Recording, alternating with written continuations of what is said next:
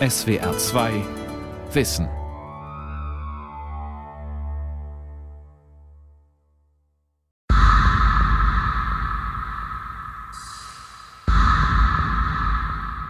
Wer keinen Strom mehr hat, bei dem ist klar, dass er wirklich richtig arm ist. Wenn ich sehr wenig Geld habe, dann muss ich mir überlegen, gebe ich das Geld für Energie aus oder für Lebensmittel. Die Energiearmut ist ja die Spitze eines Eisbergs. Abgeklemmt. Kein Geld für Strom. Eine Sendung von Richard Fuchs. Ja, das genau. Dann schreibt mir einfach mal den Namen hier ab. Mainz Innenstadt. In den Büros der Verbraucherzentrale Rheinland-Pfalz. Energiekostenberaterin Romina Alberti sitzt ein junger Mann gegenüber. Anfang 30, er wirkt aufgewühlt. Sein volles schwarzes Haar, sein orangefarbenes Karohemd. Beides vibriert, wenn er immer wieder ruckartig mit den Händen gestikuliert. Der junge Mainzer mit Migrationshintergrund will anonym bleiben, denn er hat ein Problem. Keinen Strom. Heute Morgen hat meine Strom gesperrt gemacht. Das ohne das Mahnung, ohne das Dings. Jeder braucht die Energie, das Strom, das ja. Und äh, wie kann man kochen? Der Mann sorgt sich um seine Frau, seine zehnmonatige Tochter. Die sitzen zu Hause in der kleinen 47 Quadratmeter Wohnung. Ohne Kühlschrank, ohne warmes Wasser, ohne Licht und noch ohne Hoffnung. Seine Frau sei krank, erzählt der Mann der Beraterin, und er gibt zu verstehen, er braucht Hilfe und zwar sofort. Romina Alberti ist seine Hoffnung. Die 28-jährige Beraterin der Verbraucherzentrale kümmert sich täglich um Menschen mit Stromschulden und Stromsperren. Die Frau mit langem braunem Haar und ruhigem Naturell hört aufmerksam zu, hackt nach. Also Sie haben eine Nachzahlung bekommen in Höhe von 700 Euro. Genau, ja. Das erste Mal, dass Sie eine Erste Mal, Nachzahlung das mehr gekommen. Normalerweise ich bezahle 45 Euro jeden Monat. Aber Abschlag, ich bin mhm. ganz äh, Tag draußen, weil ich muss äh, arbeiten und sowas. Und jetzt habe ich keinen Strom. 700 Euro Nachzahlung auf einen Schlag inklusive Sperrgebühren. Das ist für den Baustellengehilfen und Alleinverdiener mit 1100 Euro Monatsgehalt nicht zu stemmen. Auch nicht dadurch, dass das Jobcenter sein Gehalt etwas aufstockt. Ich muss meine Miete zahlen. Wenn ich nicht zahle, das auch geht nicht. Ich muss essen, wie kann ich Vogel schießen oder so. Das ist in Deutschland alles teuer. Sie muss alle rechnen, bezahlen sie das.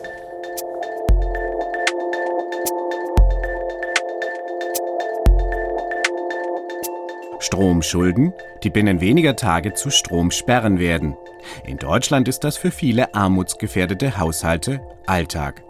2016, so die letztverfügbaren Zahlen der Bundesnetzagentur, wurde in 330.000 Haushalten der Strom abgestellt. 6,6 Millionen Haushalten wurde eine Sperre von Stadtwerken oder Grundversorgern angedroht. Damit bleiben die Stromsperren auf konstant hohem Niveau. Gegenüber den Vorjahren ist nur ein marginaler Rückgang festzustellen. Dabei gibt es Stromschulden und Stromsperren nicht nur in armutsgefährdeten Regionen wie dem Ruhrgebiet. Auch im vermeintlich reichen Südwesten Deutschlands, in Baden-Württemberg wie Rheinland-Pfalz, wird der Strom aus Geldmangel immer häufiger abgeklemmt. Schwerpunkte sind hier Mainz, Ludwigshafen, Mannheim und Stuttgart. Eine Entwicklung, die Andreas Löschel seit Jahren beobachtet. Er ist Professor für Energieökonomik an der Universität Münster. Und er ist gleichzeitig Mitglied der Kommission, die im Auftrag der Bundesregierung die Energiewende unabhängig evaluiert. Und wie viele andere Wissenschaftler nennt er das, was er sieht, Energiearmut. Grundsätzlich würde man von Energiearmut äh, sprechen, wenn Haushalte durch den Konsum von Energie, den Grundkonsum von Energie nicht mehr in der Lage sind, ihre anderen Bedürfnisse in ausreichender Form zu decken. Also wenn man hier zu große Einschnitte machen muss, äh, um hier einen angemessenen Energiekonsum sicherzustellen. Wer 10 Prozent und mehr seines Haushalts Nettoeinkommens für Heizung und Strom ausgeben muss, der gilt demnach als energiearm. Darunter fallen vor allem Empfänger von staatlichen Sozialleistungen, sagt Professor Andreas Löschel, aber eben nicht nur. Wir haben herausgefunden bei unseren Untersuchungen, dass ein gewisser Teil der energiearmen Haushalte nach den Kriterien, äh, die man hier anlegen kann, eben nicht äh, Sozialleistungen beziehen. Das heißt, das sind Niedrigeinkommensbezieher, die aber jetzt eben einen großen Anteil ihres Einkommens äh, für Energiedienstleistungen aufwenden müssen. Und das ist eine große Gruppe. Es ist fast die Hälfte der Energiearmen. Wirtschaftsboom, ein stabiler stabiler Arbeitsmarkt, gesunkene Heizölpreise. Viele Rahmenbedingungen waren zuletzt in Deutschland positiv. Und doch, die Zahl der Strom- und Gassperren verringerte sich nicht. Auch nicht in Mainz, wo Antje Kahlheber seit 2012 die Energiekostenberatung der Verbraucherzentrale leitet. Energiesperren sind ein Warnsignal, sagt sie. Sie zeigen die permanente Überforderung großer Teile der Bevölkerung auf. Und diese Überforderung hat viele Gesichter. Da ist einmal die finanzielle Überforderung, die ist ja auch in aller Munde, hohe Energiepreise und man kann sie nicht zahlen, weil das Einkommen nicht reicht. Aber das ist nur eine Facette Überforderung heißt ja immer, ich kann nicht reagieren auf die Situation, wie sie ist. Ich kann es nicht bezahlen. Und das kann nicht nur finanzielle Ursachen haben, es kann auch Ursachen haben, dass mein Verbrauch nicht angemessen ist, dass ich keine Zeit habe, dass ich die Rechnung nicht verstehe, nicht merke, dass da Fehler drin sind, dass ich keine Haushalts- und Planungskompetenzen habe und nicht abschätzen kann, wie viel verbrauche ich eigentlich und gibt das ein Guthaben oder eine Nachzahlung am Ende des Jahres. Das alles können Punkte sein einer Überforderung. Auch Sprache zum Beispiel. Immer mehr jetzt, auch durch das Flüchtlingsthema, haben wir sehr viele Leute, die sprachlich überfordert sind. Benachteiligte Haushalte müssten eigentlich deutlich besser planen können als jene, die finanziell gut dastehen, sagt Karlheber. Sie müssten den Energieverbrauch besser kontrollieren, weil sie im Zweifel keine 200 Euro auf der hohen Kante haben. Und da hakt es eben genau, diese benachteiligten Haushalte haben diese Fähigkeiten oft nicht, aus verschiedensten Gründen. Krankheit ist ein ganz oft ein Thema. Und wir sind eigentlich dafür da, diese Nachteile ein bisschen auszugleichen, soweit das in unserer Beratung geht. Wir sind stark vernetzt mit verschiedenen äh, Hilfsangeboten auch und wir schauen halt, wo ist in diesem speziellen Fall die Überforderung und kann man hier was machen.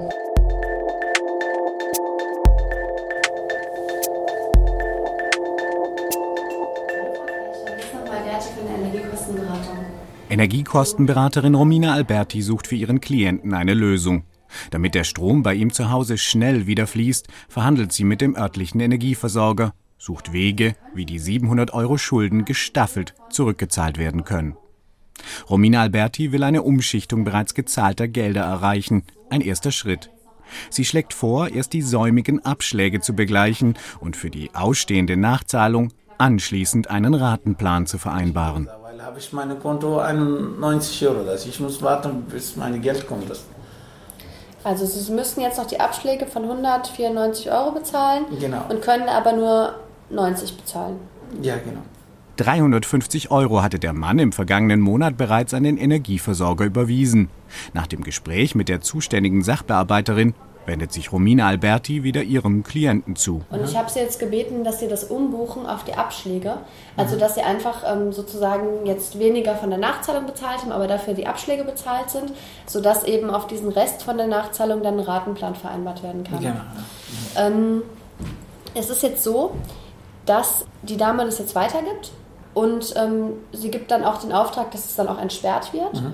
Also ich kann mir vorstellen, ähm, je nachdem wie schnell das jetzt geht, dass es dann morgen entsperrt werden könnte. Okay, also.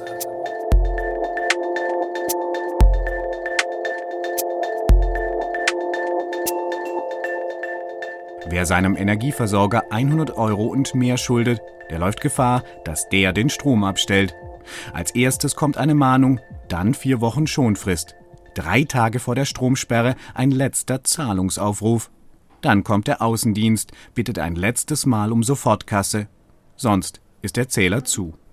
Ist das soziale Kälte oder nicht doch ein schmerzhafter, aber notwendiger Weckruf für säumige Zahler? Das ist auch unter Energiekostenberatern umstritten, wie diese Umfrage zeigt. Wenn der Strom fehlt, ähm, fehlt die Existenzgrundlage. Also dann kommt das äh, so einer ähnlichen ähm, Notlage gleich, in der man obdachlos wird. Unsere Erfahrung hat uns leider auch gezeigt, dass bei den Verbrauchern erst massive Androhungen kommen müssen, zum Beispiel Sperrandrohungen, bis die sich wirklich in Bewegung setzen.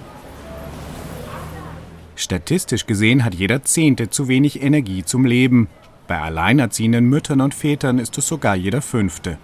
Doch wer herausfinden will, wie sich ein Leben ohne Strom anfühlt, der trifft auf taube Ohren, verschlossene Lippen. Nach langer Suche findet sich ein Mann, der seine Türe öffnet. Auch er will keinen Namen nennen. Er wohnt in einem 50er Jahre Reihenhaus. Der ockerfarbene Putz ist brüchig. Seine Erdgeschosswohnung dunkel und zugestellt mit schweren braunen Holzmöbeln. Erst wenige Tage liegt seine Energiesperre zurück. Er ist arbeitslos, hat körperliche Gebrechen durch eine Behinderung. In der Zeit seiner Stromsperre behalf er sich mit einem Stromkabel zur Nachbarwohnung. Ohne gute Freunde ist das heutzutage nahezu unmöglich. Man muss ja zwischenzeitlich mal seine Mails abrufen können, sein Telefon aufladen, warm duschen können. Es ist einfach eine Zumutung. Für Karen Ley, mietenpolitische Sprecherin der Linkspartei im Bundestag, verbirgt sich hinter den Hunderttausenden von Haushalten ohne Strom eine stille soziale Katastrophe. Das ist kein großes Thema in der Öffentlichkeit und die Menschen, die betroffen sind, die schämen sich auch meistens darüber zu sprechen oder auch Hilfe zu suchen, weil Strom so was Grundsätzliches ist. Wer keinen Strom mehr hat, bei dem ist klar, dass er wirklich richtig arm ist. Für sie sind Stromsperren ein Relikt der Vergangenheit weshalb Karin Ley mit der Linkspartei als einzige politische Kraft in Deutschland dafür kämpft, Strom- und Gassperren gesetzlich zu verbieten. Es wäre schon gut, wenn die Bundesrepublik wenigstens die EU-Richtlinie umsetzen würde, die ja besagt, dass schutzbedürftige Personen, also alte, kranke Menschen mit Kindern, von Stromsperren ausgenommen werden. Das hat die Bundesrepublik bisher nicht umgesetzt und das finde ich sehr schade. Oft kommt viel zusammen, bis es zur Stromsperre kommt. Eine Scheidung bringt das Leben aus dem Tritt, die Rente bringt Altersarmut, ein plötzlicher Jobverlust eine Krankheit und manchmal überschneidet sich all das. Für Michael Koppatz, Autor des Buchs Energiewende aber fair, ist ein Verbot von Stromsperren dennoch keine Lösung.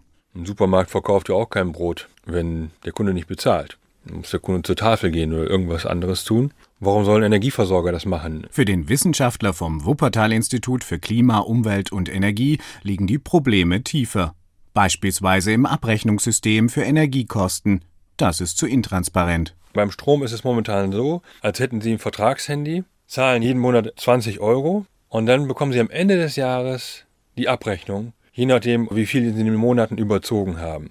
Da würde sofort jeder sagen, das geht gar nicht. Der Wissenschaftler und Experte für Energiearmut plädiert für mehr Transparenz und für mehr Optionen für die Betroffenen. Wenn die Versorger einen Guthabenzähler anbieten würden, der ähnlich funktioniert wie ein Prepaid-Handy, also freiwillig, dann können die Haushalte die Kosten voll kontrollieren und wissen auch sofort, wenn sie über ein bestimmtes Limit hinauskommen.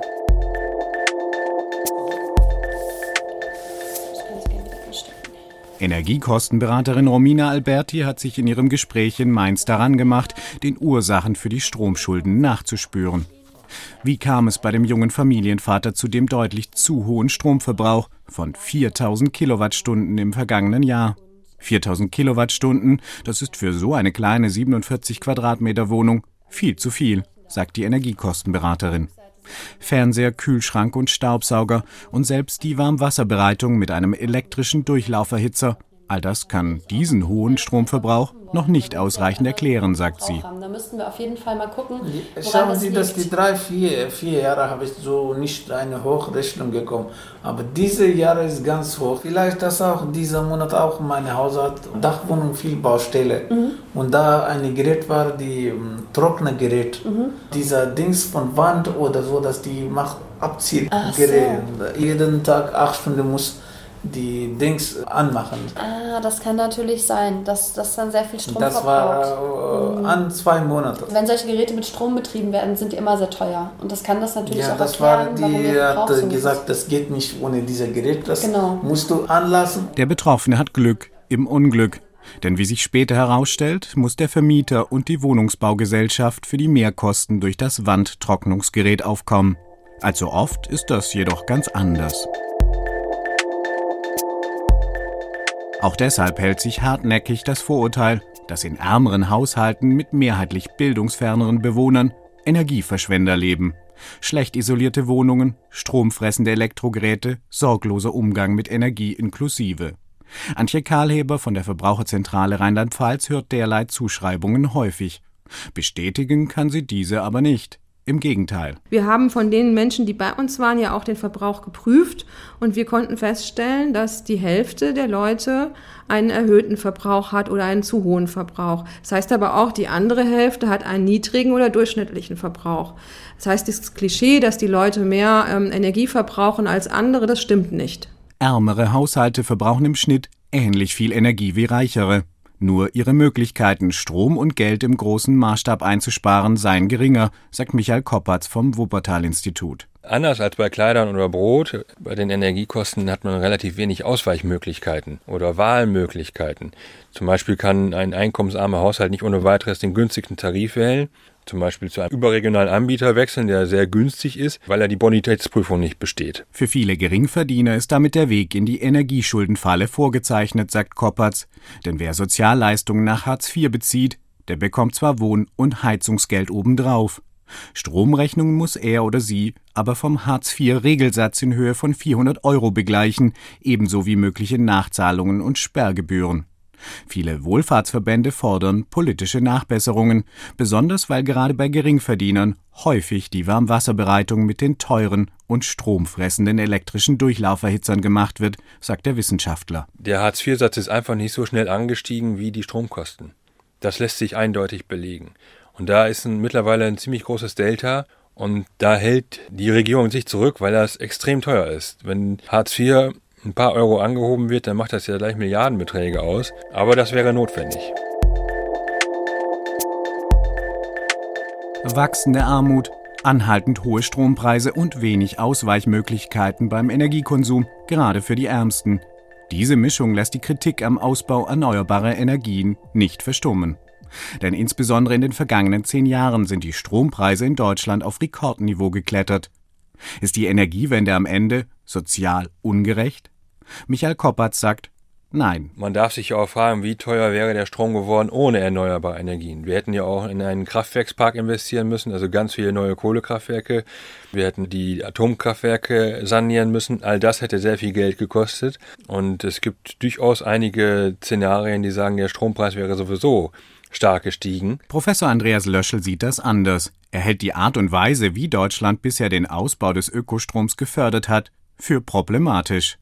Das Erneuerbare Energiengesetz hat in seinen Augen eine soziale Schieflage produziert, die korrigiert werden muss. Wenn Sie überlegen, welche Kosten kommen durch die Energiewende auf die Haushalte zu, dann sind das einmal zusätzliche Kosten für die Förderung von erneuerbaren Energien, für den Netzausbau, zunehmend auch für die Bereitstellung von konventioneller Erzeugung. Und all diese Kosten legen wir über den Strompreis um. Und dieser Strompreis steigt rasant an, hat sich in den letzten mehr als zehn Jahren verdoppelt. 2017 kostete die Kilowattstunde Strom für Privatverbraucher im Schnitt rund 29 Cent. Nur in Dänemark ist Strom im europäischen Vergleich teurer. 6,88 Cent davon macht 2017 allein die EEG-Umlage am Strompreis aus, mit der Ökostromproduzenten ihren Strom zu fest vereinbarten Preisen für 20 Jahre ins Netz einspeisen können, finanziert durch die Stromkunden. Professor Andreas Löschel ist überzeugt, der Staat muss genauer hinschauen, welche Ökostromtechnologien er in Zukunft wie und zu welchen Konditionen fördern will. Das würde erstmal bedeuten, äh, man würde sich überlegen, was sind die günstigsten erneuerbaren Technologien, die man tatsächlich voranbringen möchte, um unsere erneuerbaren Ziele auch zu erreichen. Das wäre zum Beispiel äh, Wind an Land, das wäre aber nicht Wind auf der See, eine sehr teure Technologie, die eben auch dazu führen wird, dass die Umlagen für Erneuerbare ansteigen wird, wird das insbesondere die ärmeren Haushalte dann stärker belasten. Die Reform des Erneuerbaren Energiengesetzes, die im Bundestag im Juli 2016 verabschiedet wurde, hat an dieser sozialen Schieflage wenig verändert. Zwar werden jetzt die Fördergelder für Wind- und Solarkraftwerke per Ausschreibungsverfahren vergeben. Dadurch sollen im Prinzip nur noch die jeweils kostengünstigsten Ökostromprojekte gefördert werden. Der Haken? Aus Prestigegründen hält die Politik an dem für die Stromverbraucher extrem teuren Ausbau der Windparks in Nord- und Ostsee fest. Im Gegenzug wurde beim Ausbau der Windenergie an Land der Rotstift bei der Förderung angesetzt, also just bei jener Technologie, die mit Abstand den tatsächlich kostengünstigsten Grünstrom für private Stromkunden produziert. Ein Kurswechsel muss her, sagt Löschel. Statt die Energiewende komplett über den Strompreis zu finanzieren, könnten Teile dieses Zukunftsprojekts auch über Steuern finanziert werden. Das würde den Strompreis stabil halten und damit ärmere Haushalte entlasten. Die Steuern orientieren sich ja am Leistungsfähigkeitsprinzip. Das heißt, jeder wird nach seiner Leistungsfähigkeit herangezogen. Und das ist eine, denke ich, äh, gerechtere Art, äh, wie wir Kosten verteilen, äh, als das aktuelle System, wo es eben einzig auf den Stromverbrauch ankommt. Besonders der Ausbau großer Stromautobahnen von Nord nach Süd wird diese Debatte weiter anfachen. Denn die Stromautobahn, mit denen Windstrom aus dem Norden in den energiehungrigen Süden transportiert werden soll, erhöhen die Netzentgelte, die ebenfalls über einen Aufschlag zum Strompreis abgerechnet werden. 2017 setzten steigende Netzentgelte den Strompreis weiter drastisch unter Druck. Zahlreiche Stromversorger kündigten Preiserhöhungen an oder setzten diese bereits um. Nicht zuletzt deswegen, weil sich die bis im vergangenen Jahr regierende Große Koalition von Union und SPD auf die unterirdische Verlegung von einigen Stromautobahnen geeinigt hatte. Das Verlegen von Erdkabeln die teuerste aller Optionen. Und den Preis dafür zahlen erneut die ärmeren Haushalte.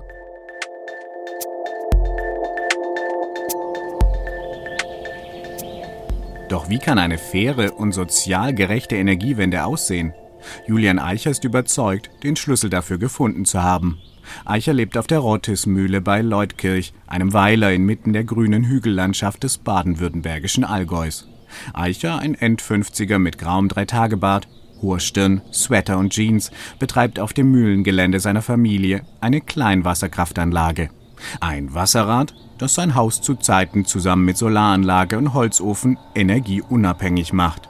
Eicher ist überzeugt, eine sozial gerechte und faire Energiewende gibt es nur, wenn die Vorteile der erneuerbaren Energien auch direkt bei jedem einzelnen Bürger ankommen. Dazu müsse nicht jeder wie er 100% Eigenstrom produzieren, aber wenn ein Vermieter sagt, ich schraube jetzt Solarzellen auf mein Dach, die in den Räumen drunter den Strom für knapp 10 Cent die Kilowattstunde liefern können, wenn sie mit heutiger Technik da drauf geschraubt werden, dann muss der Vermieter auch berechtigt sein, einen Teil dieser Strompreissenkung an seine Mieter weiterzugeben und nicht durch bürokratische Hürden behindert werden, das überhaupt zu machen. Das heißt, erneuerbare Energien sind billiger, aber die Preise müssen an die Endkunden weitergegeben werden. Dass die Preise an der Leipziger Strombörse durch die erneuerbaren Energien gesunken sind, davon profitieren bislang nur industrielle Großkunden. Sie kaufen ihren Strom hier am Terminmarkt, inzwischen um rund ein Drittel günstiger als noch vor fünf Jahren. Dank erneuerbaren Energien ist die Stromproduktion insgesamt in Deutschland billiger geworden. Aber die daraus eigentlich logischerweise folgende Preissenkung, die wird nicht an die normalsterbliche Verbraucherin oder den Verbraucher weitergegeben, sondern die wird mit dem sogenannten Wälzungsmechanismus nur bestimmten Großen zugewälzt, die angeblich gar nicht existieren könnten, wenn sie Strompreisgestaltung ähnlich mittragen müssten wie der normale Kunde. Eichers Forderung, geteilt von Umweltverbänden und Vertretern der erneuerbaren Energienbranche, statt energieintensive Unternehmen von der Ökostromförderung zu befreien, wie es derzeit noch immer bei über 2000 Unternehmen praktiziert wird, sollten die Mehrkosten für die Energiewende fair auf alle verteilt werden. Das könnte die EEG-Umlage für Privatkunden beträchtlich senken, sagt Karen Ley von der Linkspartei. Wir alle, die Stromverbraucher, aber auch die Steuerzahler, bezahlen im Grunde für die energieintensive Industrie die Stromrechnung mit. Das summiert sich auf 5 Milliarden Euro im Jahr. Äh, wenn wir das nicht mehr tun würden, dann würden viele Menschen diese Entlastung auf der Stromrechnung unmittelbar spüren. Zurück bei der Verbraucherzentrale in Mainz. Antje Karlheber sitzt mit ihren Kolleginnen zusammen, zieht Schlussfolgerungen aus dem Projekt Energiearmut in Rheinland-Pfalz verhindern. Nebst politischen Veränderungen drängt sie auf ganz praktische Lösungen für ärmere Haushalte. Ziel die Überforderung bekämpfen. Es ist kompliziert geworden, den richtigen Versorger zu finden, den richtigen Tarif zu finden, die Kündigungsfristen zu beachten, den Verbrauch äh, richtig einzuschätzen. Der ist auch gestiegen tendenziell. Deshalb fordert sie eine Art Stromtransparenzgesetz. Darin sollten Versorger gesetzlich verpflichtet werden, Ratenpläne anbieten zu müssen. Bislang geschieht das nur auf Kulanz der einzelnen Unternehmen.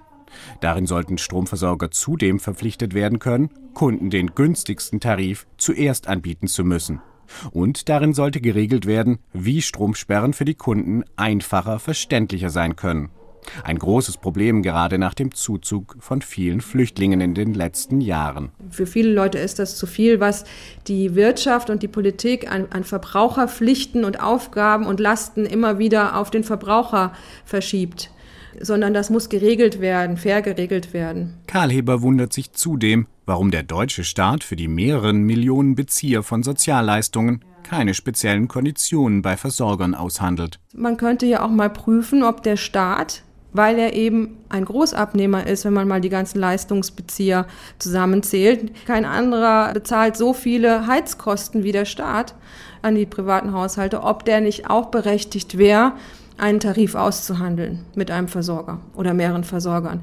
Und dieser Tarif könnte dann je nach Politikrichtung besonders günstig sein oder er könnte auch Klimaschutzziele mit beinhalten.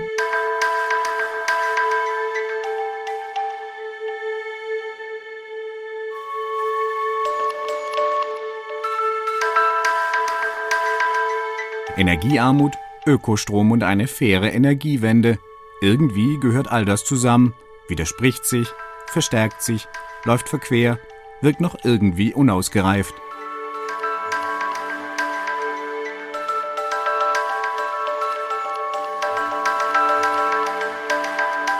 Für Andreas Löschel bleibt die Debatte deshalb aktueller denn je. Die größte Wegstrecke der Energiewende liegt noch vor diesem Land.